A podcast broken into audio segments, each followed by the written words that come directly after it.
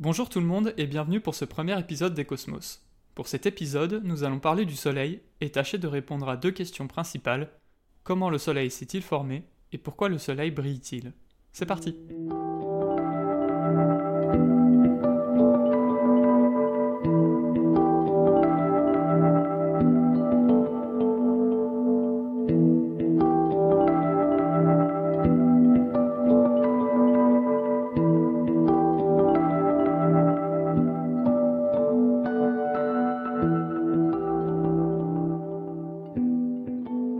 Le Soleil est l'étoile la plus proche de la Terre.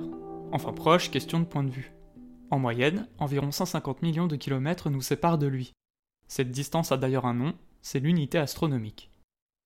Le Soleil a un diamètre de 1,4 million de kilomètres, 100 fois plus que le diamètre de la Terre. Pour se représenter le système Terre-Soleil, on va faire un petit exercice. Ramenons l'unité astronomique introduite plus tôt à la taille d'une piste de bowling. À un bout de la piste, nous avons le Soleil, faisant la taille d'une boule de bowling. À l'autre bout de la piste, nous avons la Terre, une toute petite bille dont le diamètre est comparable à la largeur d'un spaghetti. Pas mal la transition strike, hein J'adore ce bruit, on se le remet un coup. Bon allez, on enquille. Qu'en est-il de la masse du Soleil?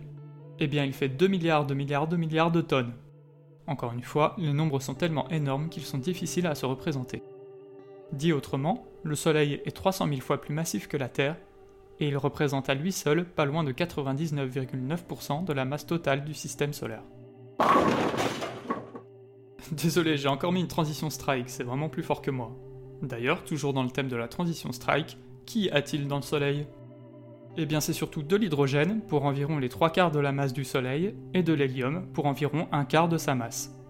Un grand nombre d'éléments plus lourds, tels que le carbone, le calcium et le fer, sont également présents, mais ces éléments représentent seulement de l'ordre de 2% de sa masse. Toute cette matière est sous forme d'une boule de gaz dont la surface a une température d'environ 5500 degrés Celsius. Par endroits, notamment au cœur du Soleil, la température est bien plus élevée, environ 15 millions de degrés.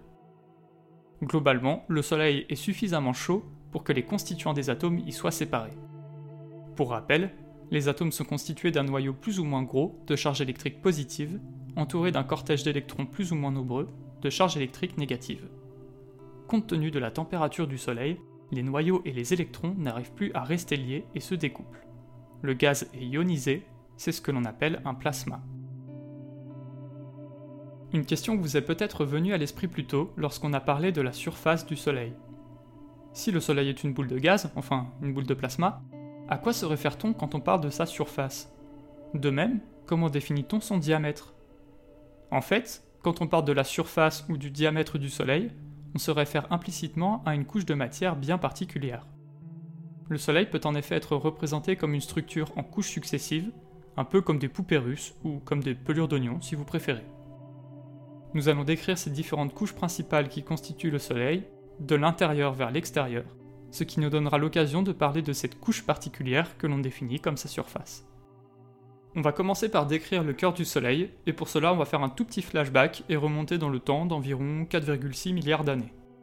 C'est à peu près à ce moment-là que le Soleil, puis les planètes, se sont formés. Pour aujourd'hui, on va se concentrer sur la formation du Soleil.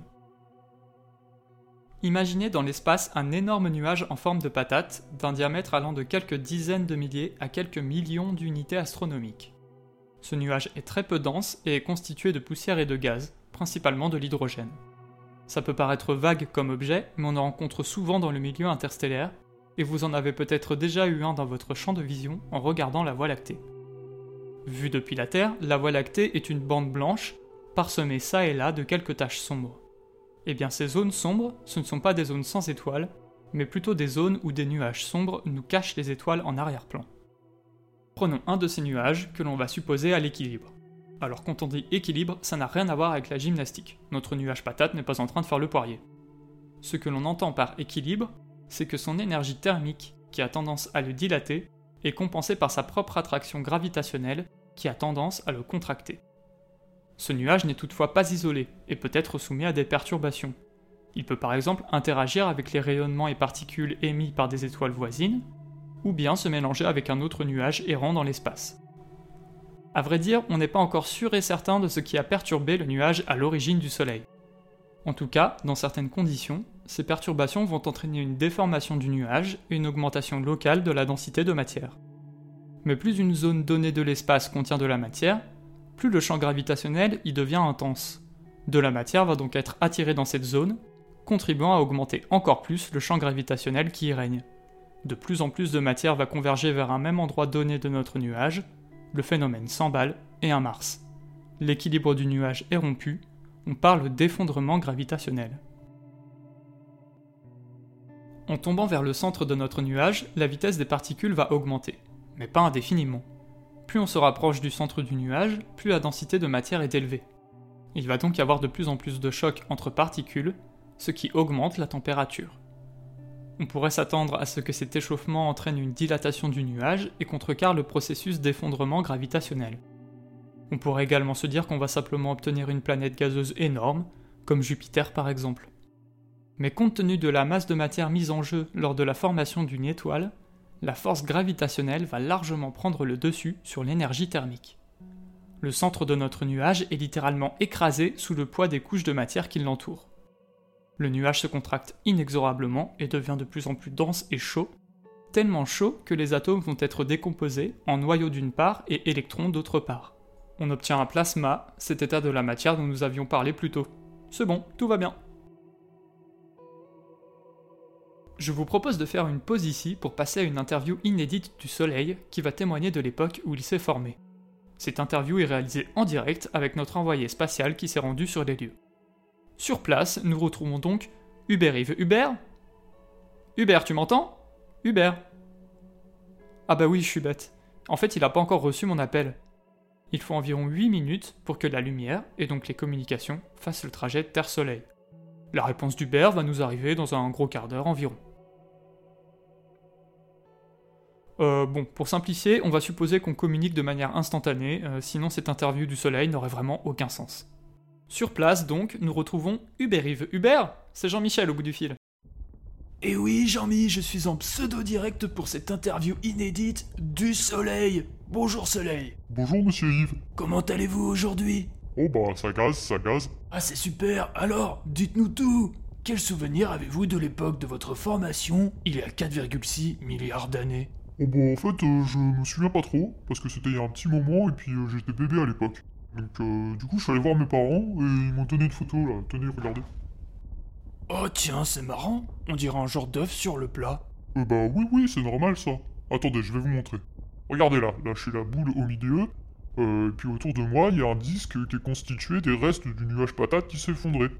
Euh, c'est dans ce disque que vont se former les planètes. Incroyable, c'est passionnant.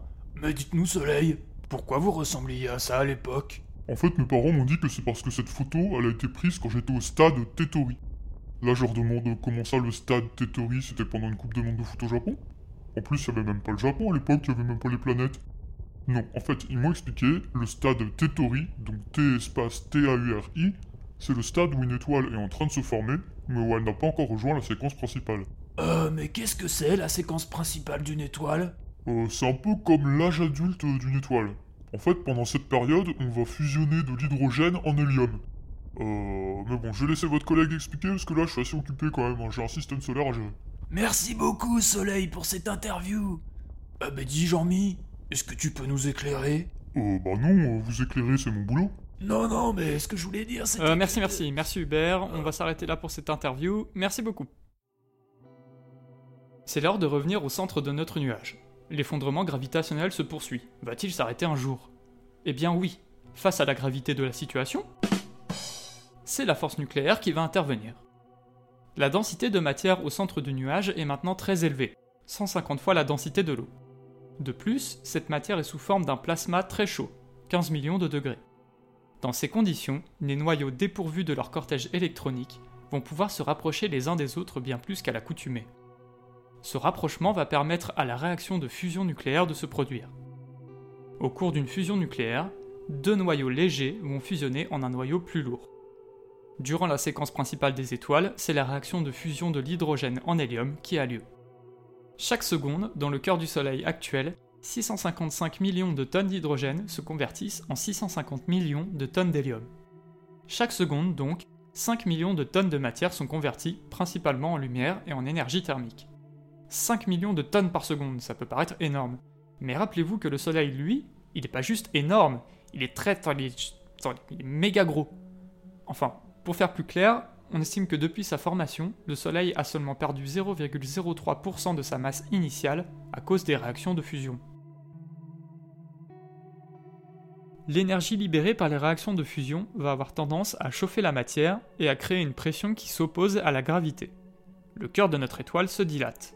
Mais à cause de cette dilatation, les noyaux vont s'éloigner les uns des autres, et on aura donc moins de réactions de fusion. S'il y a moins de fusion, la matière refroidit, la pression diminue. La force gravitationnelle va alors reprendre le dessus, la matière se condense. Jusqu'à ce que les noyaux soient à nouveau suffisamment proches pour que les fusions se réenclenchent. Puis à nouveau, phase de dilatation, condensation, dilatation, condensation, dilatation, condensation, le processus s'autorégule. Et heureusement pour nous d'ailleurs, sinon le Soleil aurait flambé en un rien de temps et nous ne serions même pas là pour en parler. En résumé, le cœur du Soleil est un plasma dans lequel règne un équilibre entre la force gravitationnelle et la pression produite par les réactions de fusion de l'hydrogène en hélium. C'est l'heure de changer de couche. La couche suivante, qui s'étend entre le quart et les deux tiers du rayon du Soleil, s'appelle la zone radiative. Les conditions qui règnent dans cette couche ne sont plus suffisamment extrêmes pour que les fusions aient lieu. En effet, la température y varie seulement de 7 à 2 millions de degrés. La densité de matière dans cette zone varie quant à elle de 20 fois à 20% la densité de l'eau. La zone radiative est chauffée par le cœur du Soleil, et elle s'appelle ainsi car le transport d'énergie s'y fait essentiellement par rayonnement. Il n'y a pas de mouvement de matière à grande échelle, contrairement à la couche suivante. Cette couche suivante, c'est la zone convective, qui s'étend jusqu'au niveau de la surface du Soleil. À la surface, la température chute à 5500 Celsius et la densité de matière correspond grosso modo à la densité de l'air. Contrairement au cœur et à la zone radiative, la zone convective est bien moins soumise au poids des couches de matière qui la surplombent. De grands mouvements de matière vont donc pouvoir se former, d'où le nom de zone convective la matière chaude monte vers la surface du Soleil, où elle va rayonner son énergie. Elle refroidit donc, puis plonge en profondeur, où elle va de nouveau être chauffée. La matière chaude remonte, re-rayonne, re-refroidit, redescend, re-rechauffe, re-remonte, re-rayonne, bref, je m'arrête là. Bon, c'est bien beau tout ça, mais ça fait une plombe qu'on parle et on n'a toujours pas défini ce qu'est la surface du Soleil. Là, vous devez vous dire, euh, oui, il euh, y en a marre, euh, c'est long, quand est-ce qu'il accouche? Eh bien la couche que l'on définit comme la surface du Soleil, c'est la partie supérieure de la zone convective. Elle s'appelle la photosphère. La photosphère fait 500 km d'épaisseur, ce qui est petit comparé aux 1,4 million de kilomètres de diamètre du Soleil. La surface du Soleil n'a donc pas de délimitation franche, comme c'est le cas pour les planètes telluriques par exemple. La photosphère porte ce nom car c'est d'elle que nous vient la grande majorité de la lumière visible émise par le Soleil. Les couches situées en dessous de la photosphère sont trop profondes pour être visibles, et au-dessus de la photosphère, dans l'atmosphère du Soleil, la matière n'est plus assez dense pour être significativement lumineuse. La partie de la photosphère qui émet le plus de lumière a une température de 5500 Celsius. C'est pour cela que l'on dit usuellement que cette valeur correspond à la température de surface du Soleil. Ouais, excusez-moi. Ah tiens, c'est Hubert qui vient de m'envoyer un selfie avec la surface du Soleil en arrière-plan. Bon, je vais essayer de faire abstraction de sa tronche de cake et de vous décrire ce à quoi ressemble la photosphère. Imaginez une peau de reptile pleine d'écailles. Pour la photosphère, on ne parle pas d'écailles, mais de granules. Ces granules ont un diamètre qui oscille autour de 1000 km. Au centre des granules, on voit de la matière brillante et chaude qui monte. Au bord des granules, on voit de la matière moins brillante, plus froide, qui s'enfonce. Mais les granules ne sont pas des structures stables, et au bout de 10 minutes environ, notre peau de reptile aura complètement mué. Les granules sont redispatchés. Une zone auparavant brillante pourra désormais être plus sombre, et vice-versa. Avant de conclure cet épisode, il faut apporter une petite précision. La lumière émise par les réactions de fusion est constituée de rayons gamma qui sont invisibles pour nos yeux, un peu comme les rayons ultraviolets ou les rayons X. Donc, quand on regarde le Soleil, on ne voit pas de la lumière provenant directement des réactions de fusion. Ce qu'on voit, c'est la photosphère qui émet de la lumière visible parce qu'elle est chauffée par les couches inférieures du Soleil. Pour vous donner une idée, Entre le moment où une réaction de fusion relâche de l'énergie et le moment où cette énergie s'échappe de la surface sous forme de lumière visible, il s'écoule un temps caractéristique de 100 000 ans. 100 000 ans, c'est long, surtout quand on compare ce temps aux 8 minutes que la lumière de la photosphère met à nous parvenir. En conclusion, nous pouvons maintenant répondre aux deux questions que nous nous étions posées au début de cet épisode. Le Soleil s'est formé à la suite de l'effondrement gravitationnel d'un nuage interstellaire. Le Soleil brille parce qu'il est chaud, et il est chaud car les réactions de fusion d'hydrogène en hélium qui ont lieu en son cœur relâchent de l'énergie. Merci d'avoir écouté cet épisode, j'espère qu'il vous a plu. Si c'est le cas, n'hésitez pas à le partager autour de vous.